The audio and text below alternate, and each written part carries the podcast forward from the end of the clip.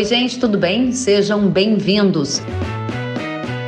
No episódio de hoje, eu recebo Marcelo Melo, diretor de fertilizantes da Stonex. O nosso bate-papo é sobre a tendência de preços dos insumos e o melhor momento para realizar as compras. O conteúdo foi gravado em uma live transmitida via Instagram no dia 15 de setembro de 2021. Se você gostar, compartilhe nas suas redes sociais.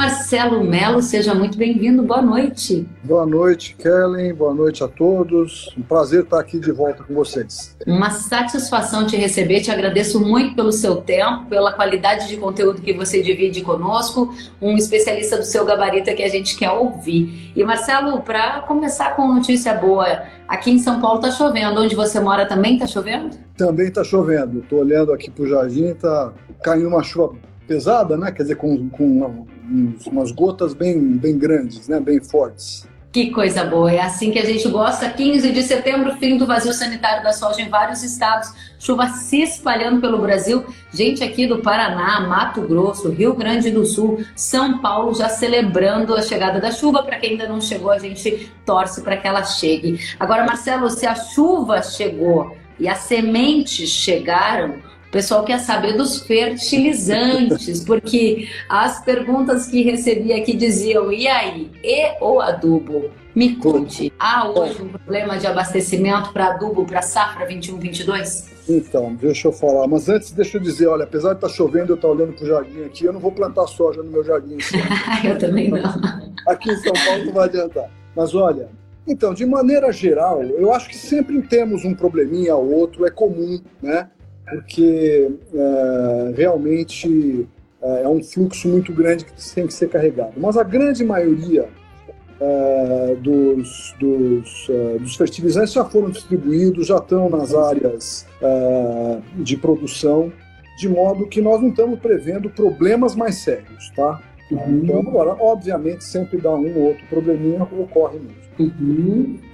Muito bem. Então, de maneira geral, a maior parte dos clientes que vocês atendem ou da cobertura que fazem em relação ao Brasil, o pessoal já recebeu o adubo e vai conseguir tocar a safra, né? Se tiver alguém aqui que não tiver recebido, quiser compartilhar conosco a sua história, escreva nos comentários. E se o desafio não está na logística do adubo da safra verão, a gente pode respirar mais tranquilo ou você vê desafios para as próximas temporadas? A gente vai chegar em mercado daqui a pouquinho, mas eu quero aquecer os motores com você.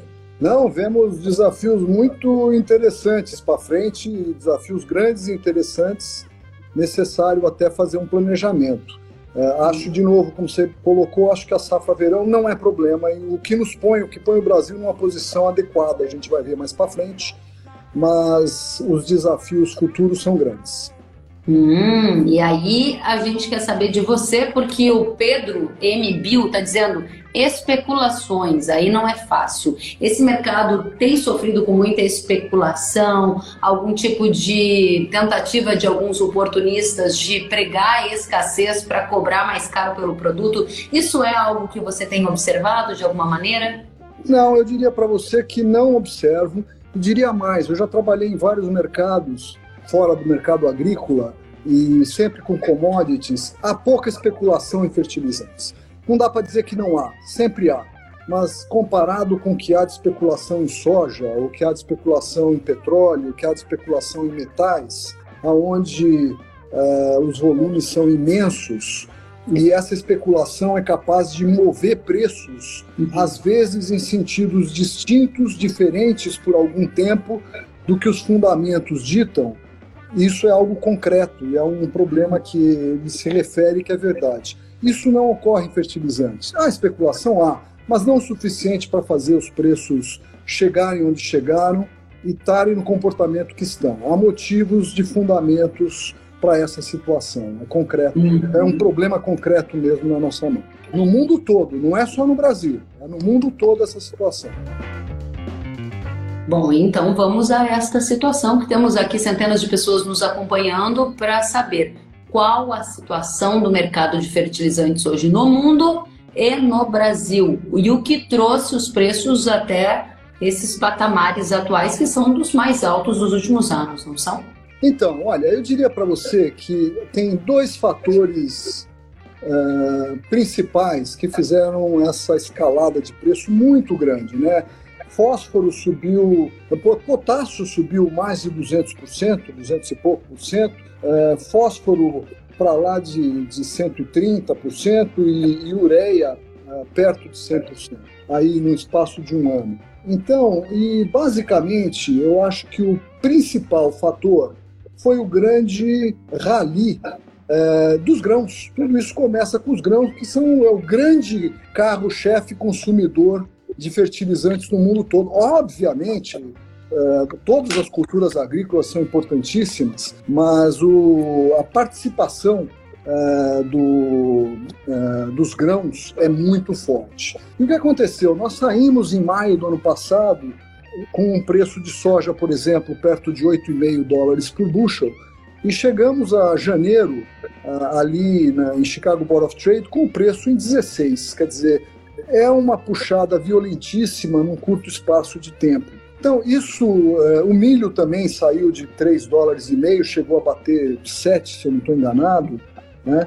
Depois disso, de janeiro até agora, nós é, primeiro mantivemos um preço muito alto até maio, a partir de maio houve uma acomodação do mercado de grãos, soja está atualmente aí perto dos 12,80 dólares por bushel, 12,70 e o milho um pouquinho perto dos 5, um pouquinho acima dos 5. São preços ótimos, continuam sendo preços ótimos, não é soja 16, não é milho 7, mas são preços muito bons. E agora, aquela primeira puxada levando até 16, primeiro fez com que a demanda, não só no Brasil, mas no mundo todo, crescesse muito violentamente o ano passado. Então, no ano de 2020, eh, o Brasil, que é o quarto maior consumidor mundial de fertilizantes, viu a sua, o seu consumo crescer 12% eh, no NPK.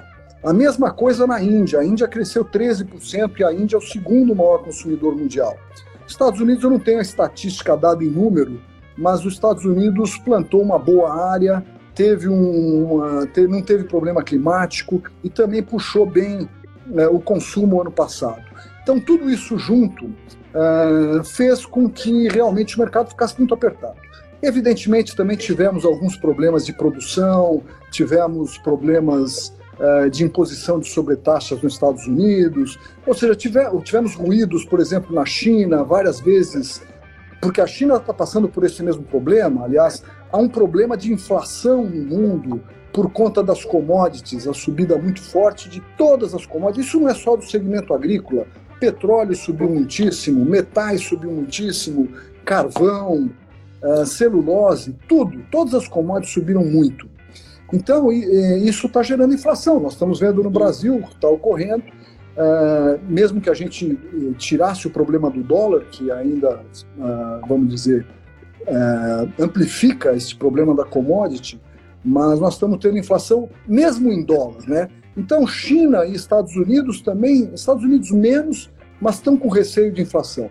E com o receio de inflação, a China tem, que é um grande exportador de ureia e de fosfatados, a China é, fez várias é, tentativas de tentar reduzir ou, limitar a exportação, impedir a exportação, impor sobretaxas. Isso foi recorrente, não ocorreu nenhuma vez na prática, não chegou a ocorrer, mas inúmeras vezes eles ameaçaram isso. Então, tudo isso junto fez essa situação. E outro fator muito importante é o frete marítimo. Né? É um problema não só pelo petróleo, que também subiu muito, mas o petróleo saiu de 15 dólares em maio, março, abril ano passado, está é, em 65, 70, 75.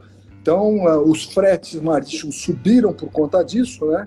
E, e, subiram também porque há uma escassez de navios e há uma escassez de container, atrapalha menos o nosso mercado específico, mas também atrapalha. Mas há, há, escassez de navio, então os fretes triplicaram, né? E como nós compramos 85% do, do NPK que nós consumimos, todo aumento de frete eh, se incorpora ao preço que nós estamos pagando. Natural. Ou seja, são vários fatores. Eu vou listar aqui para a nossa audiência que está chegando agora. Marcelo Melo, diretor de, da área de fertilizantes da Stonex, está nos explicando o que levou o preço do fertilizante a chegar então nos altos patamares atualmente. E são vários os fatores. O Marcelo escalou alguns deles para nos trazer a resposta. Primeiro, o início do rally dos grãos, ou seja, a escalada de alta dos preços, como soja, milho, que subiram muito nesse período de pandemia. Isso gerou uma consequente alta na demanda por fertilizantes em países produtores também. Além disso, sobretaxas ao redor do mundo, ameaças de mais taxações, o que aumentam os riscos nessa operação, a inflação no mundo todo, que gera um efeito colateral na formação de fertilizante, e por fim, a alta do frete marítimo. Vejam vocês que são pelo menos cinco fatores que ajudam a explicar onde nós estamos hoje. A pergunta é, Marcelo, estes fatores vão sustentar os preços nos patamares altos que estão ou você vê uma tendência de queda para os fertilizantes? Então, aí essa pergunta é interessante e eu diria para você que, de modo geral, os três, o N, P e o K, subiram bastante, né? sendo que quem mais subiu de novo foi o potássio, o segundo foi o fósforo o terceiro a ureia, o nitrogênio. É, eu diria para você também que daqui para frente, é, eu acho que nós mais ou menos tocamos o teto dos preços. É, mas eu acho que nós temos que dividir a análise para cada um deles. Então, no caso da, da, do nitrogênio e da ureia especificamente, que é o, a referência mais importante, eu acredito que nós, por muito tempo, não vamos ver aqueles preços que nós vimos durante 4, 5 anos, o, a ureia variando entre 200 e 300 dólares por tonelada, custo e frete Brasil. Esquece, nós estamos aí com a ureia agora a 500 dólares e nós imaginamos aí que é, pelo menos nos próximos seis meses e mesmo daí para frente vamos ver o que vai acontecer com grãos, nós devemos ver ureia variando entre 450 e, 500 do, e 550 dólares por tonelada. Então, vamos estar variando numa faixa que é muito alta, é quase o dobro da que era no ano passado, até um ano atrás, é, e isso é uma realidade. É, no caso do, do potássio, bom, o potássio eu vou deixar para o terceiro, que ele é mais sério. No caso do fósforo, é, o fósforo ele é, também subiu bastante, nós estamos agora com fósforo perto de 715 dólares, custo e frete Brasil, chegamos a 740, 700 e, mais até 750 dólares por tonelada aqui no Brasil, e então já recuamos alguma coisa. Eu não vejo mais um recuo importante, acho que o Brasil, é, exatamente tudo que precisava comprar para safra verão, inclusive para safrinha, a grande demanda de importação que podia pressionar o preço internacional já ficou para trás ou está sendo acabado agora. Evidente que a falta embarcar, a falta chegar, demora 60, 90 dias, mas uh, vamos dizer, para os importadores estarem ligando e falando: olha, quero comprar tantas toneladas, me manda um, dois, três navios, isso já passou o grosso, né? Evidente, o Brasil compra o tempo todo, não tem dúvida. Mas então o Brasil não está pressionando o mercado, os Estados Unidos sim. Então por isso que o preço está caindo um pouquinho no Brasil. Os Estados Unidos tem um problema uh, específico, porque ele tem uma crise de oferta uh, estrutural e de longo prazo, porque pelos próximos cinco anos eles vão viver nessa situação. Eles, os três maiores exportadores mundiais não podem vender fosfatados aos Estados Unidos, estão proibidos por tarifas que foram impostas. Eh, de importação. Então isso faz o preço. O americano tem, o produtor norte-americano tem um problema, porque ele tecnicamente vai ter que pagar um preço superior ao brasileiro, né? E ele, e ele já tem um problema sempre, ele está sempre com muito receio do Brasil, porque nós somos extremamente competitivos, né? E essa é talvez uma das principais matérias-primas para a produção de soja, né? É o fosfatado. Então, uh, isso, isso coloca o americano numa situação de desvantagem perante o Brasil, que eles se colocaram na situação uhum. deles. E, e, isso é interessante porque agora o que acontece? Eles agora vão comprar um pouco, o preço deles subiu bastante, emparelhou com o preço brasileiro agora e vai subir mais. Eles vão para cima do preço brasileiro tranquilamente. Mas isso é porque eles vão fazer aplicações de outono agora. mas a partir de, de janeiro eles vão ter que se preparar para o plantio de primavera deles. E eles estão com preços que são incompatíveis. Porque veja, no Brasil, ninguém está comprando fósforo agora para plantar soja. Ninguém está pagando 715 dólares por tonelada para plantar soja nessa safra verão. Eu tenho inúmeros clientes que, por nossas indicações, já estão comprando soja desde novembro do ano passado, dezembro, janeiro. Então, é, pode ser um retardatário, pode ser um repique, pode ser um aumento de área, mas o grosso já comprou soja, já comprou MAP 200, 300, 400 dólares mais baixo. 400 não tanto, mas 200 dólares fácil mais Agora, só para entender, Marcelo, você disse que os preços do fósforo já superaram em algum momento 700 dólares por tonelada, que os Estados Unidos vivem uma crise de oferta, mas você, em algum momento no início da sua fala, disse que não vê um recuo importante para o preço do fósforo, direto ao ponto que vai acontecer com o preço do fósforo ao brasileiro. Ao brasileiro, o preço, o preço talvez caia mais 10, 15 dólares, não vai passar de 700, na minha opinião. E quando chegarmos a partir de janeiro, dezembro, janeiro, aí ele volta a subir. Ah, de novo, ele vai voltar para os 750 que a gente estava. Agora, deixa eu explicar a equação que acontece. O americano tem um problemaço na mão, porque ele, diferente da gente, que nós estamos plantando a nossa safra verão com preços 200 dólares mais barato, pelo menos, o americano vai ter que plantar a soja dele com o preço de 700 dólares que está agora, porque ele vai comprar o ano que vem. Então, ele vai ter uma decisão muito séria. Eu acho que ele vai começar a destruir demanda, porque ah, aonde o preço da, do, do fósforo, onde ele está agora, e o preço da soja a 12,80 é uma relação de troca muito ruim, muito ruim, entendeu? Das piores relações dos últimos cinco anos. Então, ainda mais o americano, se o preço subir mais ainda porque ele tem essa crise de oferta, como ele de fato tem, é, vai chegar um ponto que ele vai falar: bom, então eu não vou comprar os, sei lá, as 5 mil toneladas que eu precisava, eu vou comprar 2.500 toneladas, 3 mil toneladas, porque eu os outros últimos anos todos têm aplicado bem aqui, eu vou contar com esse reserva que eu tenho no solo, né? Sempre sobe um resíduo de fósforo, de potássio. Uhum. E daí isso é o que a gente chama de destruição de demanda. Então, se começarmos a ter destruição de demanda, aí a partir do segundo trimestre do ano que vem, talvez o preço ceda. Então eu acho interessante, eu tenho feito a seguinte analogia, é aquele jogo de carta que a gente fala, o mico, né? O jogo do mico. Uhum. Alguém passou o mico nessa hora, está na mão do americano entendeu?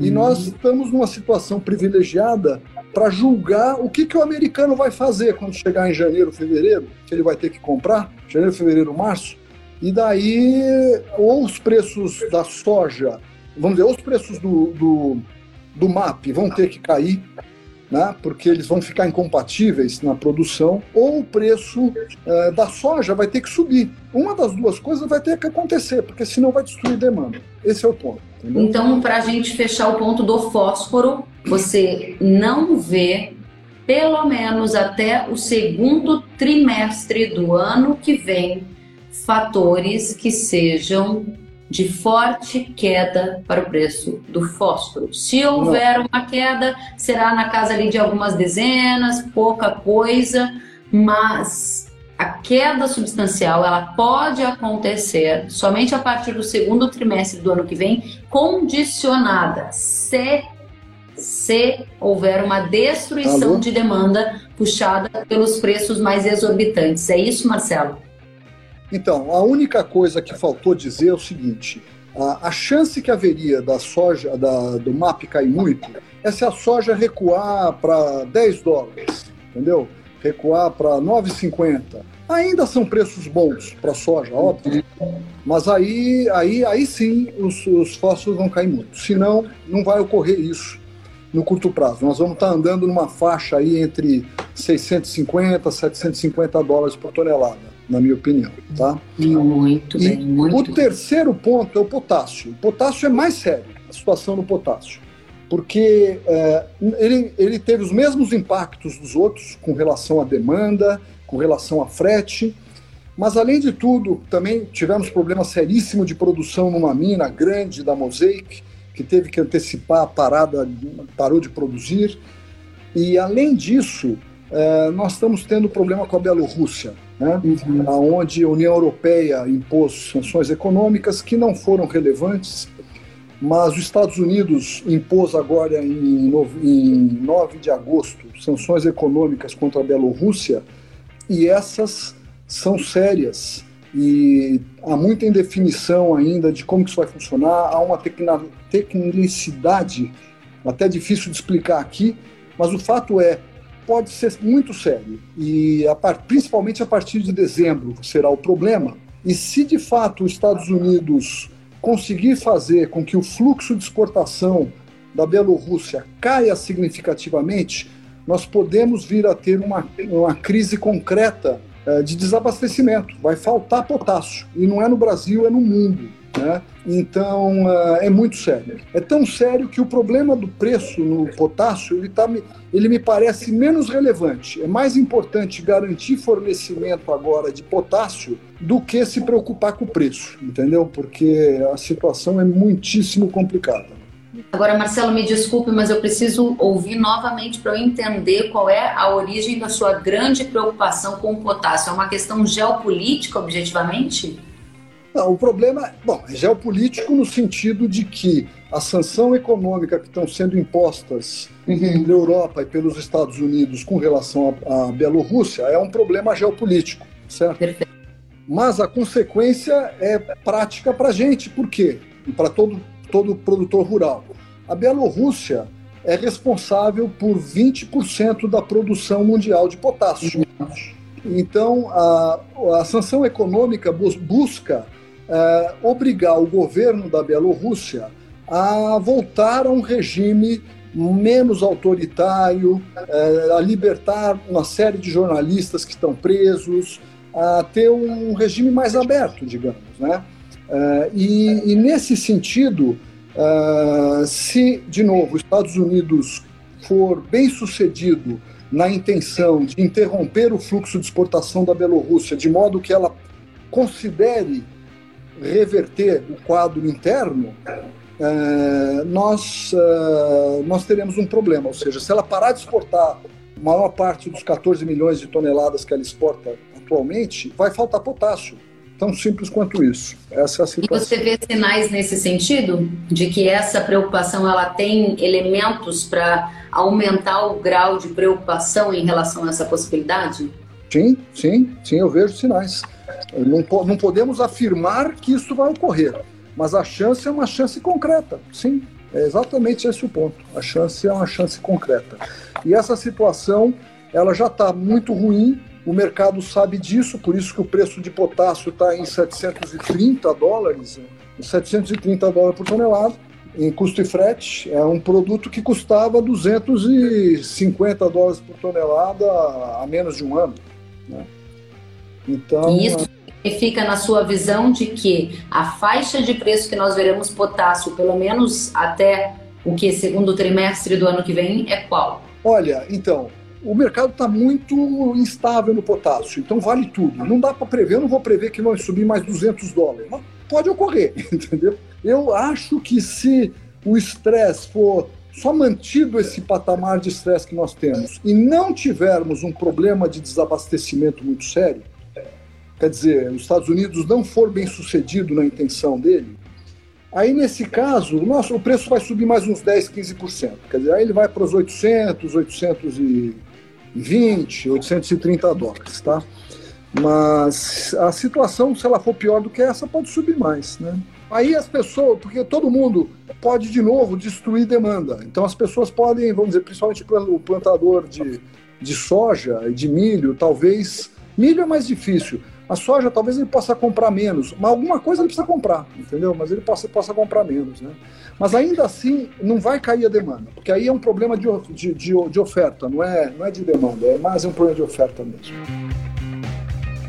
Marcelo, vou fazer aqui um breve resumo e você me corrija por gentileza, mas a impressão que eu tenho é que, depois de explicar os fundamentos que levaram os patamares dos fertilizantes para esses preços altos, você nos trouxe a expectativa de preço para ureia, expectativa de preço para fósforo e expectativa de preço para potássio. E o que há em comum para as análises que você nos trouxe é uma tendência de estabilidade ou alta de preços, pelo menos até o segundo trimestre do ano que vem. É isso? Sim, eu diria que é uma tendência de estabilidade razoável de preço de ureia e fósforo, mas uma tendência de alta de preço uh, que, se der sorte, sendo otimista, é uma tendência de alta baixa, aí, de subir 10, 15% só em potássio. Eventualmente pode subir mais do que isso. Nossa Senhora, Marcelo, vou dar uma respirada aqui, porque o pessoal de casa está dizendo assim: onde vão parar os custos com isso? É. é. o calcanhar de Aquiles do Brasil, disse o Gustavo Riba. Mais ainda, tem gente dizendo aqui, Marcelo, que o pessoal da cooperativa, o Edemilson. Edemilson, me diga em qual cidade e estado você está, por gentileza. Ele acabou de dizer aqui a cooperativa já está nos alertando para falta de adubo para o próximo ano e também de glifosato. E ele questiona como fazer o plantio direto.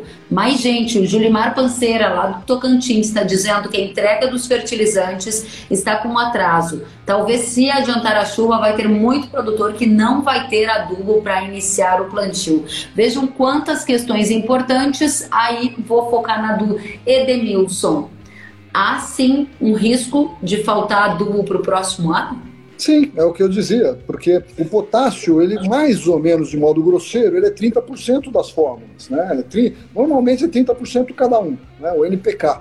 Então, se não tiver potássio, você vai ter 30% menos de, de, digamos, de, é, de produto, né? Não vai faltar todo o potássio, não é isso, mas alguma coisa vai faltar. Então, uh, eu acho que é um, uma necessidade de fazer um planejamento estratégico porque a situação é muito séria. E, de novo, no caso específico do potássio, não é tão relevante o problema do preço, é mais relevante tentar garantir alguma coisa de fornecimento. Né? Muito bem. Então, a pergunta que eu ia fazer e está sendo feita pela nossa audiência, isso é maravilhoso. Obrigada a todos que estão ativamente participando. Valmar Júnior pergunta: então, Devemos comprar agora para a próxima safra? Pergunta-chave: melhor momento de compra, o que fazer? Pergunta do Valmar Júnior. Obrigada, Valmar. Então, olha, de novo, tem que pensar nos três, no N, no P e no K. Vamos começar pelo K, que é o pior, potássio, que é o pior. Sim, o potássio tem que comprar, tirar da frente tudo o que precisa para safrinha, tudo o que precisa para safra inverno e, eventualmente, até considerar, sim, a antecipação da compra já para a safra verão do ano que vem. É, pelo menos de parte, tá? É, para tentar ficar mais acomodado. Se nós olharmos para o fósforo, eu diria para você que tudo que ainda falta para esse semestre tem que comprar imediatamente. É, o preço é muito alto, mas não vai cair muito, é, então também compraria. E mesmo para o primeiro semestre do ano que vem, eu compraria com a luz amarela, porque o preço é muito alto de fato, ele incomoda, ele não está sendo remunerativo. Então, o ruim, é, nesse caso, diferente do potássio, porque o potássio esquece preço, agora é, é garantia de fornecimento. Mas no fósforo, é, não é essa a situação, não vai faltar fósforo. Então, nós precisamos gerenciar o preço de fato, né? E aí tem gente, se você é muito conservador, pode comprar um pouco já para o primeiro semestre do ano que vem. Para o segundo semestre eu acho que está muito ruim. E aí é melhor aquela brincadeira que eu falei, o mico está na mão do americano. Então vamos esperar para ver o que, que o produtor americano vai equacionar, como é que ele vai plantar a safra dele, e isso vai ter um impacto, seja jogando soja para cima, porque ele vai produzir menos soja, seja jogando fósforo para baixo, porque ele vai consumir menos fósforo, e aí a gente consegue se posicionar melhor. Nós vai estar tá apertado, mas dá tempo da gente julgar uh, essa situação. E por fim, na, no, na, no nitrogênio, uh, eu diria para você que comprar tudo uh, por enquanto, tá? Para safrinha, acho que tem que comprar já. Para safra inverno do ano que vem, ou para o pessoal de usina de açúcar, outras culturas que vão estar tá consumindo uh, ureia ali no começo do ano, um pouquinho depois da safrinha, eu talvez pudesse esperar até dezembro. Novembro, dezembro, aí já vai ter tarde para a safrinha. Mas o pessoal, se quiser esperar até novembro, dezembro, há uma chance de queda. O preço tende a se acomodar em novembro, dezembro, e daí pode ser de novo uma boa oportunidade para comprar safrinha e outras culturas ali para frente. Excelente. A nossa audiência está borbulhando de perguntas e eu vou aqui borbulhando junto com todos vocês de casa, pensando muitas coisas. E Marcelo, vamos aproveitar todo o seu conhecimento que está sendo muito, muito importante para todos nós. Então, a a, o apontamento que tinha sido feito pelo Edemilson sobre antecipar pelo risco de falta, você já orientou que é uma boa estratégia. O Edemilson está encastrolando, ou seja, ele fica ali junto com as cooperativas da região. O Gustavo está completando, né? Castrolanda, Frisia, Capal, uma região muito tecnificada ali do Paraná também, muito bacana. E, e outras regiões também que essas cooperativas têm braços, né? Vamos às perguntas chaves. Você sugeriu a antecipação de compra. A pergunta que a Lara fez, Lara Monteiro, quanto por cento da safrinha já tem de comercialização de fertilizante. E para 22, 23, eu vi alguns dados de vocês da Stonex e acho que a gente já tem um retrato disso, né, Marcelo? É verdade. Uh, eu vou, eu não sei decor, mas eu tenho a impressão que nós estávamos aí na nossa última pesquisa que foi em, em final, em, acabamos dia 20 de, de agosto, então uhum. um, mês, um pouquinho mais de um mês, um pouquinho menos de um mês, eu acho que nós estávamos com 35% da safrinha já comprada para o ano que vem. Houve um atraso na compra da safrinha por conta dos diversos e sucessivos problemas climáticos que tivemos. Uhum. Evidentemente, o produtor rural ficou incomodado. Foi uma pena, porque o momento ideal foi ali maio, junho, Uh, e algumas, algumas, uh, alguns produtores compraram ali. Mas uh, eu ainda acho que é melhor comprar agora, porque a chance de queda até novembro é muito pequena. Os Estados Unidos subiu demais o preço. Tivemos esse problema do furacão Aida passando lá uhum. agora há duas semanas. Isso parou uma planta importante de ureia por lá, está parada ainda. É, também teve um problema seríssimo de logística no rio Mississippi. Imagina, eles têm 200 barcaças fazendo o transporte, cerca de 90% das barcaças ficou é, danificada, ficaram danificadas por conta da, do furacão. Então, o preço nos Estados Unidos subiu assim é, se eu não estou enganado, subiu quase 100 dólares, assim, numa espingarda. O Brasil acabou sendo impactado por isso, porque todos os navios que viriam para o Brasil, eles desviam para os Estados Unidos, uhum. né, com essa diferença de preço. Então, é, é por aí. 35%, então, é o dado que o Marcelo dividiu conosco em relação a negócios fechados para safra de inverno de milho ano que vem e ele indicou que isso está abaixo da média. Um dos principais motivos, as quebras que ocorreram de produção acabaram inibindo o apetite dos agricultores de fecharem novos negócios. Eu abri agora um relatório do Itaú BBA que cita Stonex, Marcelo, para pegar dados aqui também, que indicam para o primeiro semestre de 2022 39% das necessidades de fertilizantes já foram adquiridas. Esse primeiro semestre de 2022 leva em conta a safra de verão e a safra de inverno? Não, não, ele basicamente pega a, a, a safrinha e a safra de inverno lá no sul também. Basicamente é isso. Então, safra de inverno só. É, isso. Isso. Primeiro semestre de 2022 pega só a safra de inverno. Claro, a, a 22, 23 é que seria a próxima do verão. Tem, tem toda a razão. Exato. Obrigada, Marcelo. Próxima pergunta, que tem super a ver com o que a gente está falando, veio da nossa audiência também e é sobre relação de troca.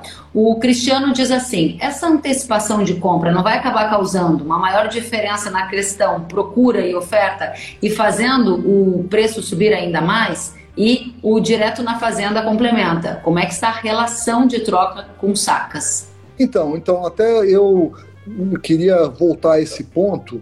É, é, o que eu falei. No potássio, isso, nós não estamos mais discutindo um problema de preço. No potássio, nós estamos discutindo um problema de disponibilidade, de, de tentar garantir a disponibilidade. Então, a relação de troca é a pior de muitos anos. Muitos anos. É horroroso.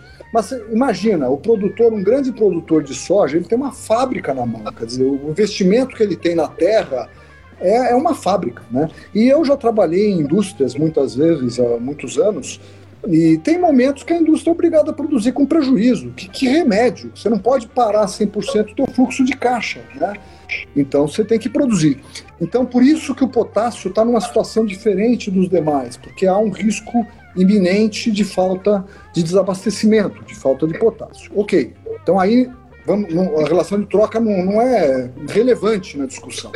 No fósforo, por isso que eu falei, eu não recomendo a antecipação de compra do fósforo, porque esse é exatamente o mico que está na mão do americano. Quer dizer, comprar fósforo agora a 715, 720 dólares para o ano que vem, que vai te custar mais ainda, porque o cara vai precisar botar algo a mais, aí 10% a mais, aí vai para 770. A relação de troca é péssima, ela não faz sentido. Né? Então, eu também não consideraria isso. Né? É, o que eu consideraria aí, a ideia é aguardar para ver como é que o americano vai. Ele tem o mico na mão. Nós já estamos com essa nossa safra pronta, né? organizada, equacionada nesse sentido. Vamos deixar agora, vamos aguardar para ver o movimento do americano. Né? E daí nós vamos vamos estar tá apertado em tempo, mas aí nós vamos ver o que fazer. Essa é a minha recomendação. Eu não, não recomendo uhum. antecipar fósforo para safra verão do ano que vem. Né? Eu vou só pegar uma parte no que você está falando, Marcelo, se você me der a oportunidade. Tem uma pergunta justamente sobre isso: fertilizante para soja 22, 23. Qual o melhor momento de compra? E se tem expectativa de baixo de preço? Eu sei que você estava falando sobre isso, então eu já coloco essa pergunta para a gente trazer a resposta para a audiência.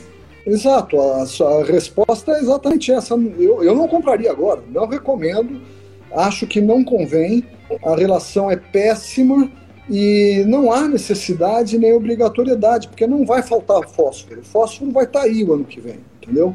É completamente diferente do potássio, que é uma outra situação geopolítica, como você colocou, é, que eventualmente pode gerar o desabastecimento. Então o fósforo aguarde, tem que aguardar. Eu não, eu não anteciparia. E a relação de troca é muito ruim realmente.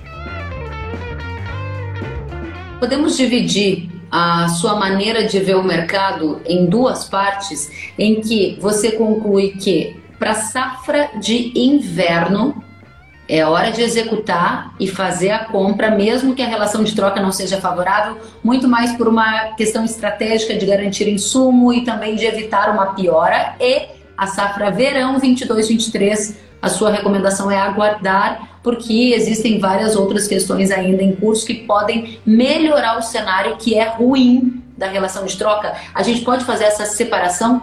Exatamente, essa é exatamente a separação que a gente falou, vamos dizer eh, vamos falar o primeiro semestre do ano que vem, compra, tá? Se você é conservador, principalmente compra. Não acho que o preço vai estourar até. O preço deve começar a subir de novo em janeiro, mas até lá vai ficar onde está, não vai cair muito, não vai faltar fósforo. Compra com uma luz amarela, uma luz de atenção. Primeiro semestre. Segundo semestre, não compra. Temos que aguardar. Essa é, hum. é mais ou menos a equação. Excelente. Marcelo, obrigada pela clareza e pela transparência nas respostas para nossa audiência. Pessoal aqui está colocando uma questão foi o Eduardo Mendonça de Faria, que está dizendo que haverá cobrança de ICMS sobre fertilizantes a partir de janeiro de 2022. Aí o preço dos alimentos vai impactar ainda mais a população consumidora, diz ele. O Gustavo também fala né, sobre essa questão de tributos, e a minha pergunta é: coincidência de novos tributos sobre fertilizantes, esse também é um fator altista para preços? Ah, sempre é, sem dúvida, né? Agora, esse é um ponto tão polêmico, tão complexo, né? Recentemente também chegamos até a discutir aqui, não é minha área de expertise, eu não sei julgar qual é a chance de que isso venha de fato a ocorrer ou não. Há uma reforma tributária, gente, que está sendo discutida, momento absolutamente inadequado, inclusive, para uma discussão mais ampla de uma reforma tributária, que obviamente nesse momento só pode acabar em aumento de imposto, lógico, não tem outra discussão. Né? Então, enfim, tem tantas circunstâncias é, que é muito difícil. Não é minha área de expertise, eu não sei julgar da, da, da chance de ocorrer ou não. Ora, se ocorrer, vai, vai gerar preço, vai aumentar preço mesmo. Vamos para um outro fator que acaba se correlacionando com a sua área de conhecimento, que é o fator cambial. O fator cambial ele pesa na sua balança como um elemento autista para custo de insumos ou ele pesa no lado baixista? Afinal de contas, nós somos altamente dependentes da importação de fertilizantes. Ok, então aí eu vou te responder de duas maneiras. A primeira é o seguinte: como executivo da Stonex, eu inclusive não estou autorizado a comentar é, o dólar. E, e, também, olha, nenhum economista consegue acertar. Então, independente de eu ser vou deixar de ser, e, e, nem economista eu sou, mas ninguém consegue acertar. Mas tudo bem, tendo dito isso, vamos falar o Marcelo Mello agora. Eu diria para você o seguinte: o que eu procuro fazer o tempo todo e apoio nossos clientes nesse sentido é o seguinte: é, se você está plantando as culturas agrícolas como um todo, mas principalmente grãos, é, você, o dólar, o dólar devia ser um elemento neutro para você, porque se o dólar subir e o fertilizante, portanto, vai custar mais caro, porque ele é dólar mesmo, é, não tem problema, porque a tua soja, o teu milho também vão estar com o preço sendo aumentando também. Então você está razoavelmente protegido. Óbvio que você tem que apertar os botões na hora certa juntos, né? Então, quando você for comprar fertilizante, porque é o momento, porque em dólar por tonelada, não em real por tonelada, em dólar por tonelada ele está num preço bom, você tem que vender um pouco do teu grão. Futuro você vai fazer. Vende por... Não é fazer derivativo, se quiser, ótimo, e nós podemos ajudar, estamos à disposição com o maior interesse. Mas você vende para o teu canal de venda normal, fixa o preço. Então você fica protegido. Porque fazer, dar uma indicação de compra ou não compra de fertilizante por conta do dólar, como ninguém sabe o que acontece, não tem jeito. Não tem jeito.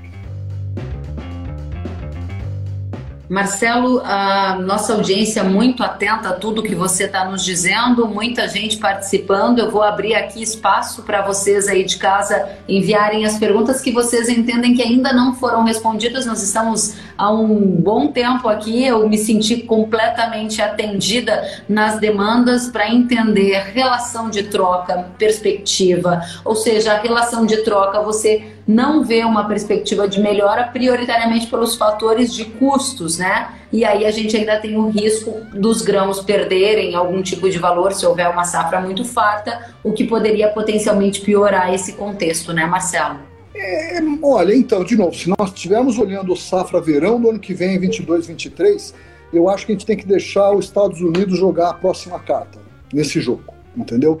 E isso vai ocorrer no primeiro trimestre do ano que vem. E, e daí, é, os dois fatores que mexem com a relação de troca vão se ajustar. Ou o, ou o fertilizante cai, ou a soja sobe. E na, nos dois casos aí a relação de troca tende a melhorar. Como está agora, é muito ruim e eu não recomendo fixá-la nesse momento. Marcelo, eu me sinto muito grata pela oportunidade de te ouvir, de aprender tanto com você um dos especialistas mais competentes do mercado de fertilizantes no Brasil, dedicou uma hora do seu tempo a esclarecer tudo para nossa audiência, a dividir as suas indicações, a sua maneira de ver, nos esclarecer sobre os desafios que estão aí nesse mundo. E eu abro aqui o espaço para você fazer as suas considerações finais e já estendo o convite para voltar sempre que você quiser. Ah, tá bem. Não, olha, eu, eu que agradeço, é sempre um prazer. E eu diria só que, como consideração mais importante, quer dizer, aquilo que foi uma das perguntas que você colocou, realmente há uma série de desafios à nossa frente. E você vê que a situação do nitrogênio é diferente da do fósforo, que é diferente da do potássio. Então, isso aqui precisa ter, como é um insumo, é o insumo mais importante é, do plantio, né? Se bem que agora os químicos subiram tanto que parece que estão tão importantes quanto, não sei, não sou experto em químico também. Mas, de qualquer maneira, eu acho que é, tem que ter muita proatividade, tem que, tem que planejar, tem que gerenciar isso de modo proativo. Não adianta organizar só porque agora, agora eu estou com caixa na mão, agora o meu vizinho comprou, agora o outro falou que o momento é bom. Realmente é muito importante ter uma proatividade neste, neste, neste ponto e, e planejar. Esse é um momento de planejamento crucial agora tá bem? Maravilha. E assim, só quero trazer para você a gratidão de todos que estão aqui nos acompanhando. O Renato Rodrigues dizendo parabéns, o tema super pertinente para o período. O Wellington disse que foi um show de aula. O Marinho disse que a live foi maravilhosa, informação para levar até o próximo ano. Ele disse. O Edemilson está dizendo obrigada, até a próxima. O Valmar disse tema-chave que precisávamos estar atualizados. O Renato está dizendo muito bom, parabéns. O Renato dizendo parabéns, profissional imparcial e de um conhecimento valioso. Marinho dizendo parabéns, direto na fazenda, parabéns pela objetividade e clareza. Renato Rodrigues, que live, meus amigos. Gustavo, parabéns. E assim por diante, muitos elogios ao seu trabalho. A gente agradece demais, mais de 95% dos votos, escolha da audiência para esse tema. Muito bom tê-lo conosco. Bom descanso. Volte sempre, Marcelo. Excelente, muito obrigado. Boa noite a todo mundo. Obrigado. Obrigada, gente. Tchau, tchau.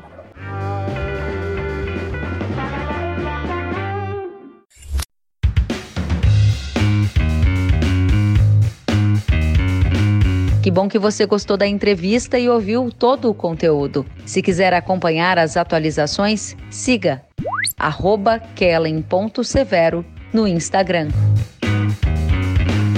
Até a próxima!